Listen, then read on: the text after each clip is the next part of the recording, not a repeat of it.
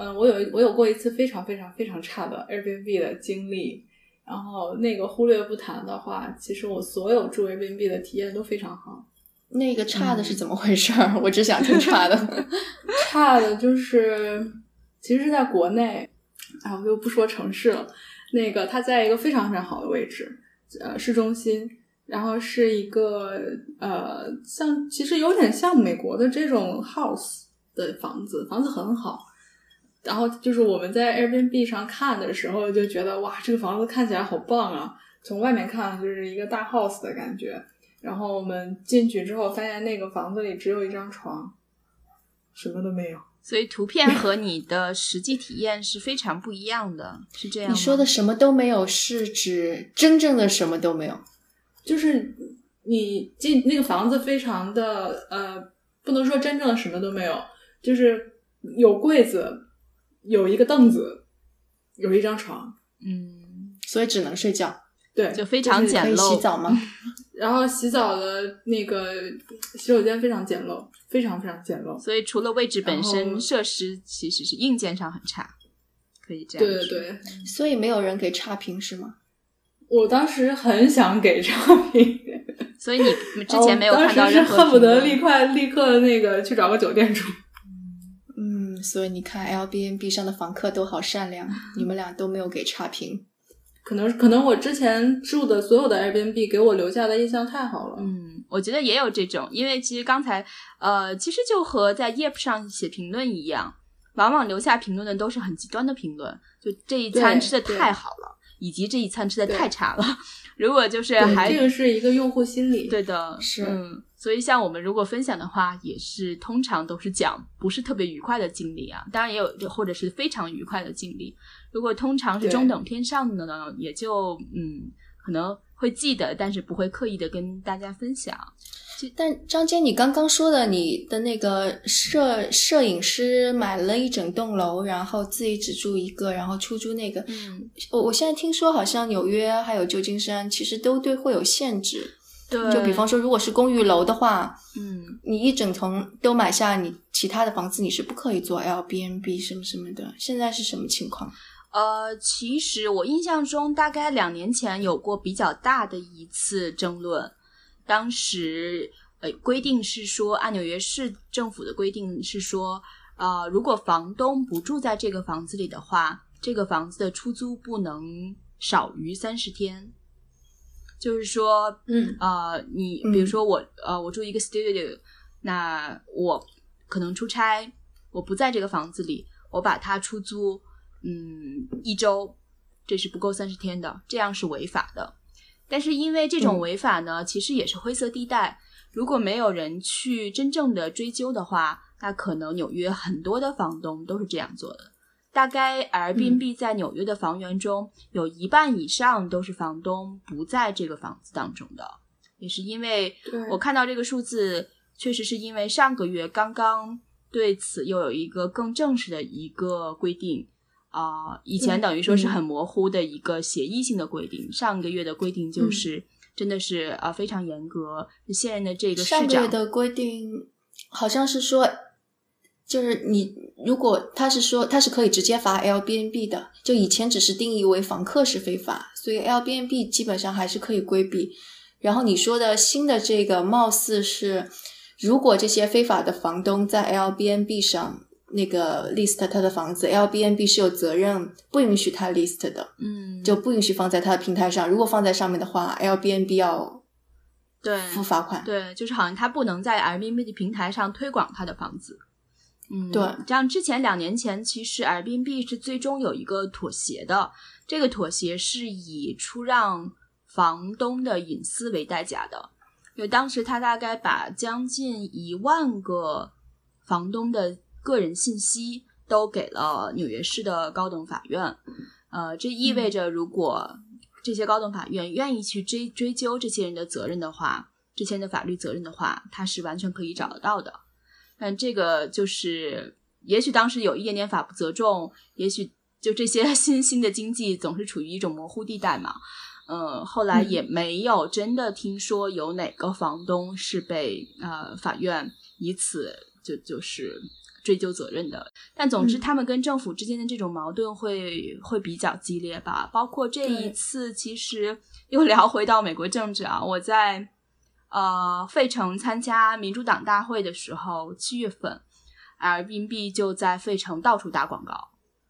嗯，就是积极的，呃，希望把这种分享经济的模式更合法化、合理化。对他现在有一个高管，其实就是政治出身，是 Chris 是吗？嗯，他原来是在白宫有任职过，对，副总统的幕僚。所以其实他这些人有很强的游说能力的。我不知道在新政府当中他们会有什么样的一些影响。这是一个很有趣的话题。我我昨天昨天这个人他是有做演讲，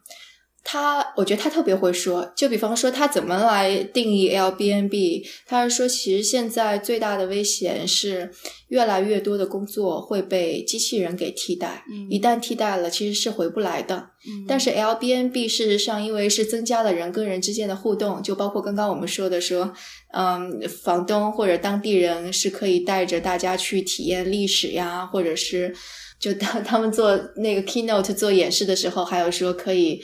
教大家刺绣，说这种可能会消失的古老艺术，你依然可以展示给游客什么什么的。所以他会说这些都是基于人跟人互动的，所以 L B N B 很好啊，我们创造了更多的就业。然后他就列出了一堆的说，当游客更多的多更多的话，嗯，那是不是？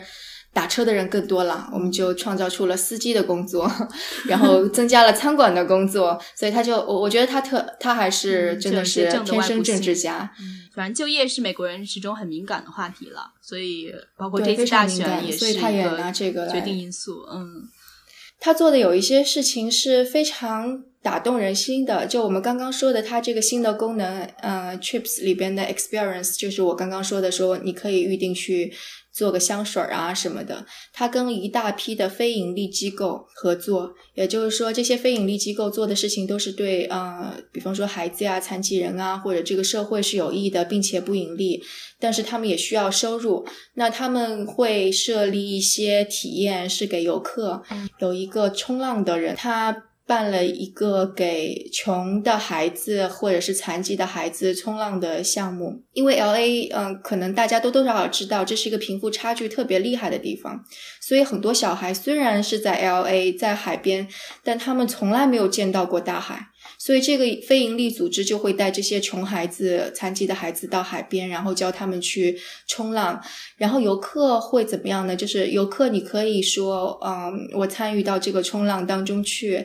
然后你跟就是你跟这些孩子一起，你有点像当志愿者一样，你帮助说把孩子推到水里边，保护他们的安全。然后你能看到说这些孩子是多么的兴奋，然后并且学到了技能，对自己的生活有了更多的向往之类的东西，你自己也有很多自豪感。嗯。然后等到这个结束之后，他们还会在 L A 唯一一个可以生篝火的海滩，然后来一个盛大的 party。所以。嗯，像这种东西就 L B N B 也很有好处，它相当于可以收到一个是呃收入，然后非盈利机构它也有收入，然后游客也很开心，因为这个经历是你是在嗯 L A。当地很漂亮的海滩，你帮助了孩子，然后可以在这么样一个特别难得的海特海滩上面有一个盛大的篝火晚会，所以我觉得这是三三赢的。嗯然后我觉得这个想法真的非常的好。对，嗯，我呃我自己也比较喜欢，就是每次去住的时候，我都会跟房东聊天，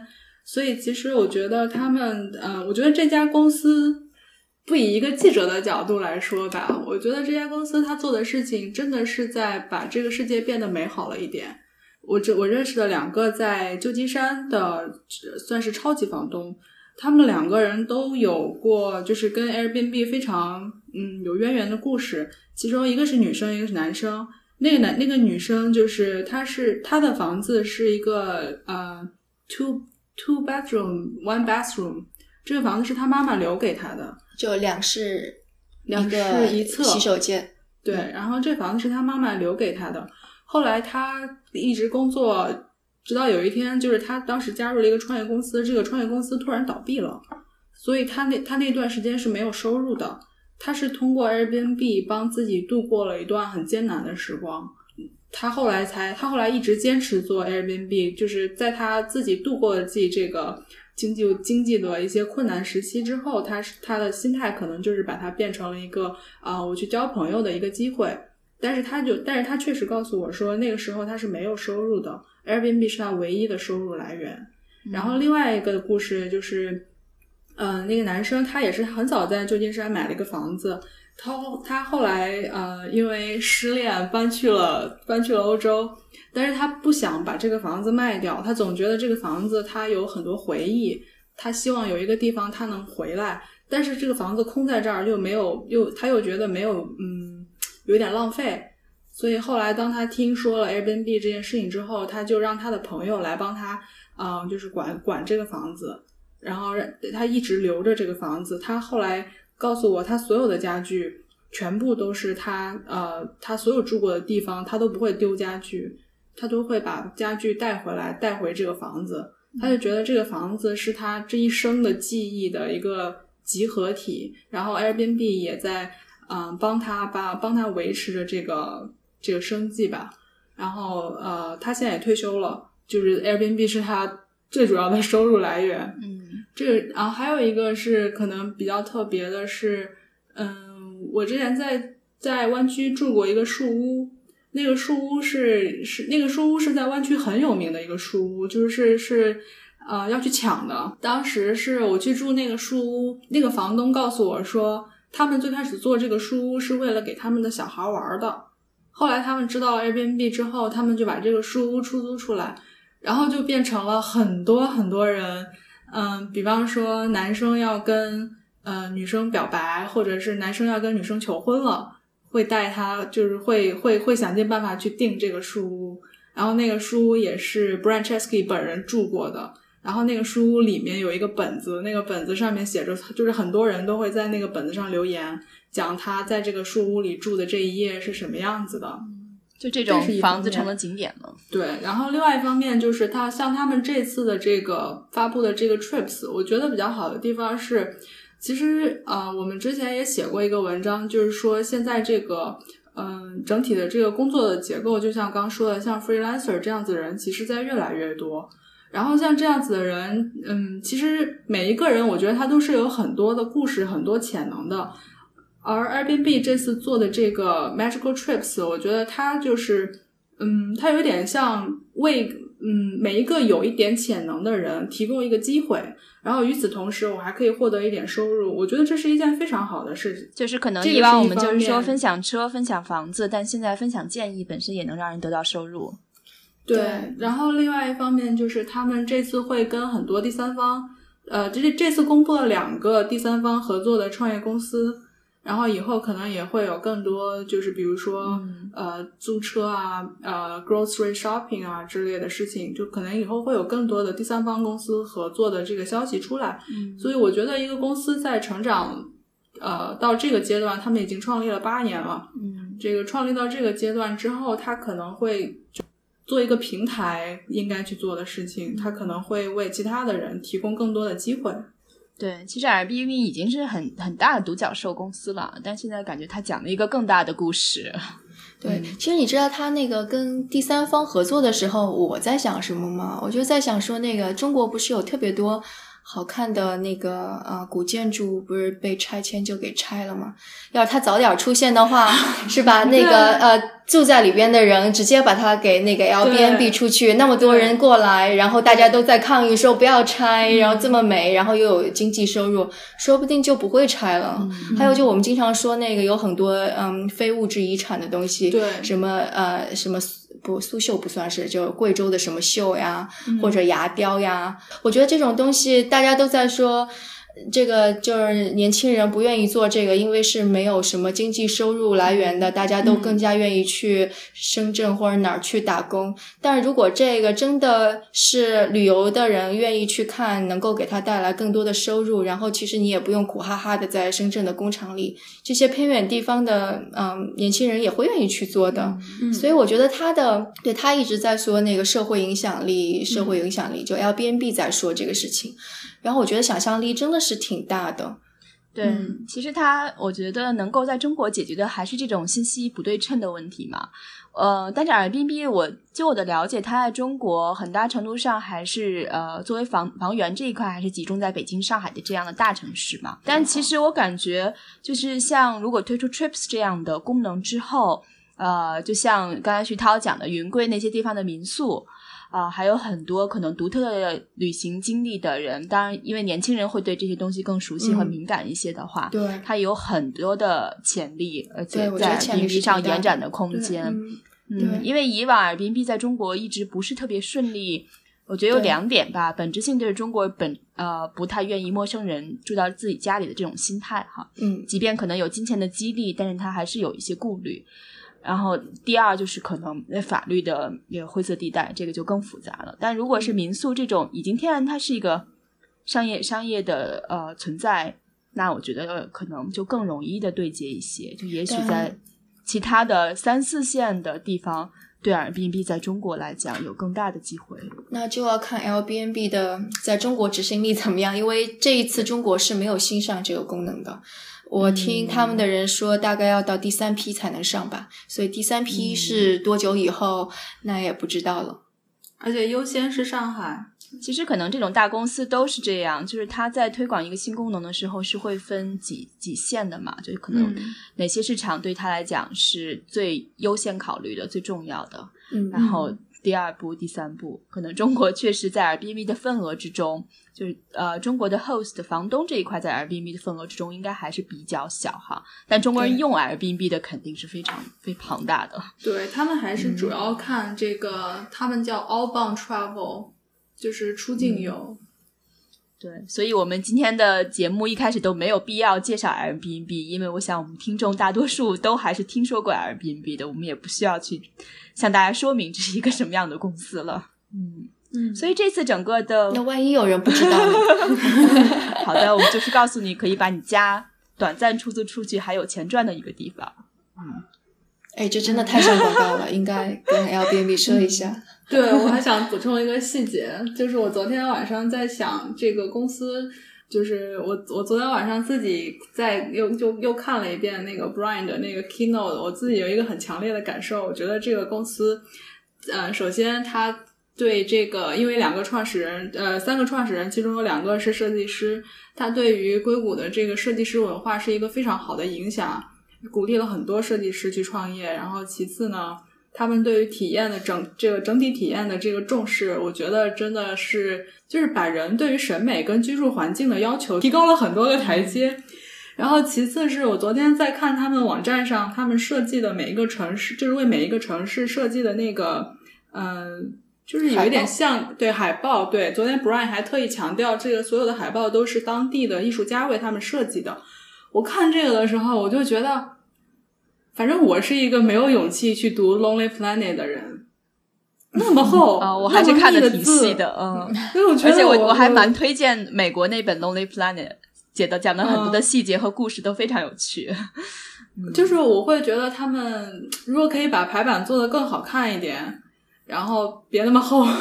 然后我看那个 Airbnb 做出来的这个他们的 guidebook 跟就是那些海报，我都觉得非常的赏心悦目吧。所以还是诞生在不同时代的公司。那那我既然既然已经夸他们到这个程度了，我们要不要再夸一下他们三个创始人？就你知道昨天那个就是特别夸张，他们的 keynote。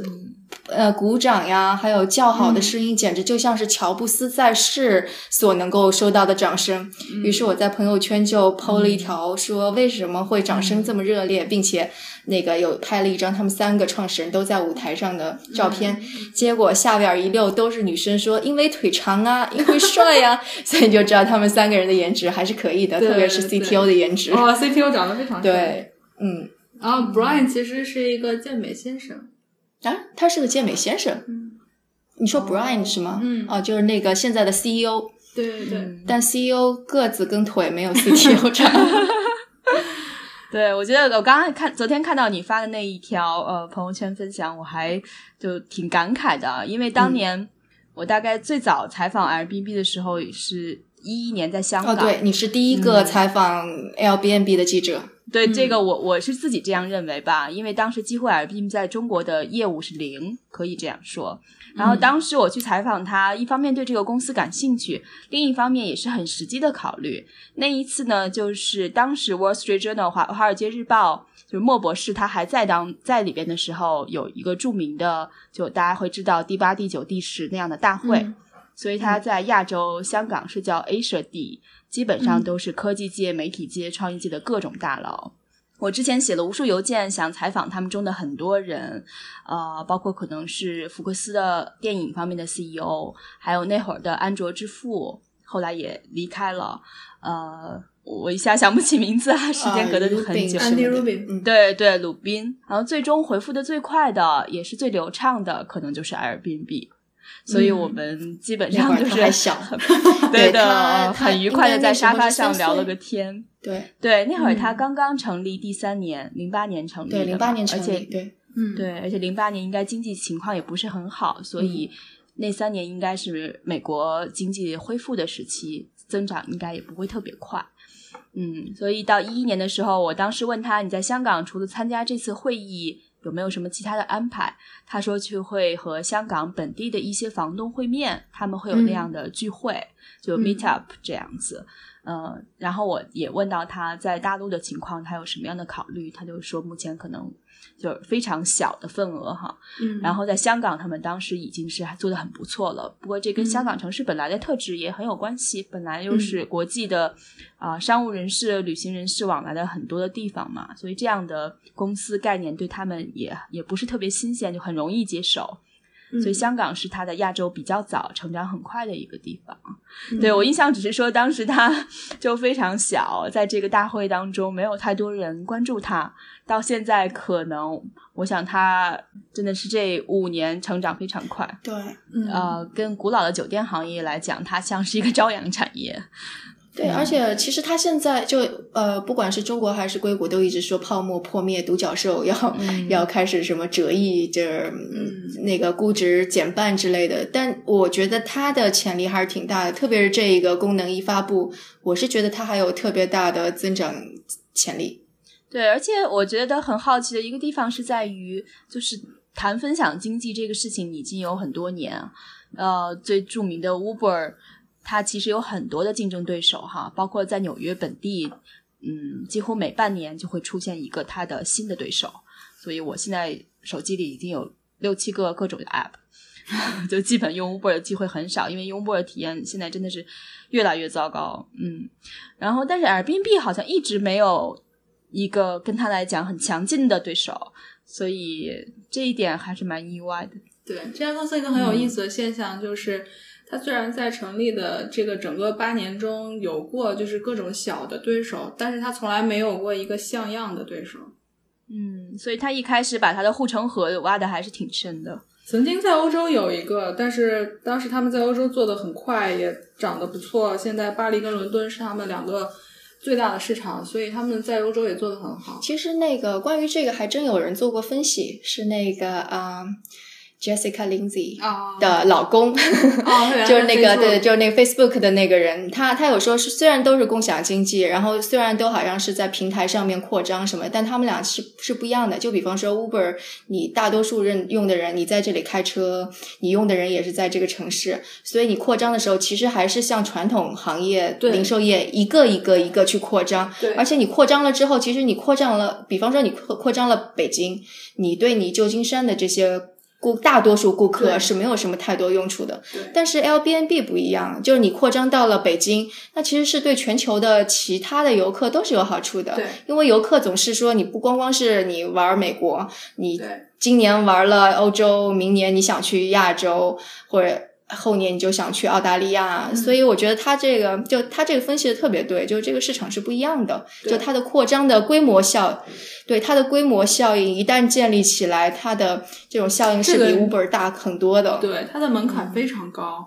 嗯，而且其实就是你如果比较 Uber 跟 Airbnb 这两个公司的感觉也非常不一样。你说到 Airbnb，你会觉得房东房客彼此之间特别的友好，然后其乐融融。但你一说到 Uber，你就会觉得这家公司怎么这么 aggressive，就就就特别的激进，然后特别的 凶的感觉。就他的那个呃 CEO 也经常会说一些奇奇怪怪的言论，反正就。嗯，呃，整个硅谷对他的感觉也不是特别好吧，所以这两家虽然都是共享经济，但是败在的形象给人感觉是特别不一样的。可能还是行业不一样吧。对，我觉得是。住还是一个，因为你要把家门打开，让陌生人来住，我觉得这个还真的是一个，如果没有人情，如果没有人情味，没有这种这种愿景的话，真的是不太能够就是建立起这个护城河。嗯，但其实，在那个 Uber 这个行业里边，有另外一家公司，其实是秉承着跟 Airbnb 类似的，就 Lyft。嗯他会说欢迎说大家以更加友好的方式啊，但是这个我然后并很讲究设计。对这个，我其实曾经想过这个问题。我自己作为用户的体验来说是这样子的：住是一个比较长的时间，就是它也是一个，它涉及到的点很多。就比如说你你你见到这个房东，这个房东是一个什么样的人？他们家是设计是一个什么样的？然后你你去的这个城市是什么样子的？然后他比如说他有没有给你推荐餐厅？他有没有跟你聊天？这个是很重要的。而且那但是你打车，但是你打车只是点对点运输，你打车你的需求是很简单的，你只要把我从 A 送到 B 就可以了。你哪怕你不跟我大概说话，Uber 我都可也是这么想的，对所以它并没有成为一个很有底蕴的公司。对，而且其实这种心理不一样。你说你到一个陌生的国家，你你你其实是有点不安全感的。对然后一旦有人给你一个特别热情的，说什么给你列一个单子，说你可以去哪哪哪，立刻就好感倍增。对但是嗯打车这个事儿，就是出租车这个行业已经存在那么多年了，从黄包车开始就有。对然后大家的心里就是说，哎，少废话，赶紧把我送到就行了。对对，就是我觉得打车是一个讲求效率的事情，住才是一个要体验的事情。对，体验跟效率，嗯，追求的东西不一样。嗯，所以这可能也是因为，我觉得不管怎么说，哪怕有一些不愉快的经历，也通常不愿意写责写差评的原因。对，因为我觉得人家也挺不容易的。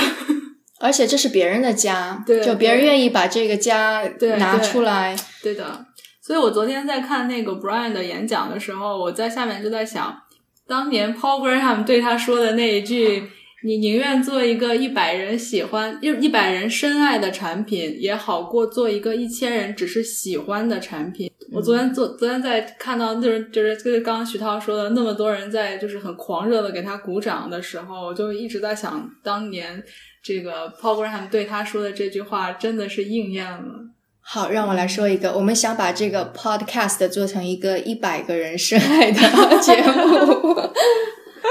对。嗯，对，我觉得其实 Airbnb 还非常不一样的一点就是说，它不光是公司本身，它很多程度上也是房东和房客共同塑造了这个公司的气质本身。是，对他当年有一个理念叫 “good guest make make good host”，好像就是好的房客创造好的房东的意思吧。但是我觉得它这个思路后来是转变的，因为 Airbnb 曾经有一个非常大的变化，就是他更多的把自己的关注度放在房东而不是房客的身上。在一段时间内，这个对他的成长是起到了很大的变化的，因为还是那个话题，就是说你愿意把自己的房子给别人住，是一个很大的一个承诺。这个我跟这个 Airbnb 的人聊过这个问题，这个其实是一个增长问题，就是共享经济，因为它有需跟求的两边，需求永远存在，只看供应好不好，所以对这些公司来说，他们可能就是他们想要把这个订单量做起来，需就是一定要把供应这一端做得非常好。对哦，对，我一定要说一个故事，昨天特别打动我，就是也是跟他说的那个社会影响力有关。然后做演讲的是一个黑人，他说哦当他嗯搬到底特律的时候，嗯然后他女儿正好是进幼儿园，然后里边有白人，他就发现他女儿发生了很大的变化。就把那个就总说我想要有那个金黄色的头发呀，或者我希望浅色的肤色。然后她跟她的丈夫就做了一个实验，就把两个娃娃放在她面前，然后就嗯，一个是白的娃娃，一个是黑的娃娃，然后就说你觉得哪个娃娃更漂亮？那个小孩就说是白的娃娃，然后说你觉得哪个娃娃看起来更丑、更更笨？然后那个小孩就说是那个。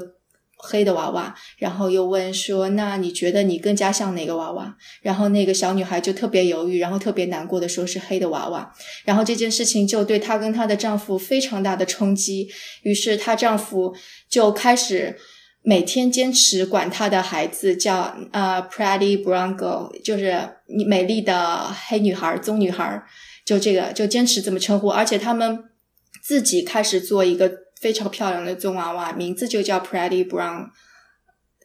Doll Girl 还是什么？对对。然后他就那个呃，并且延展出了一系列的什么娃娃呀、课后班啊，专门给黑人女孩就这些东西。然后现在他们在 l b n b 发布的 ex 嗯那个活动是 Experience，就是嗯会带着游客介绍当地的黑人的历史、独立的历史，然后也会去看。是会去看他们的娃娃的那个产品线，对不对？还有什么我不记得了。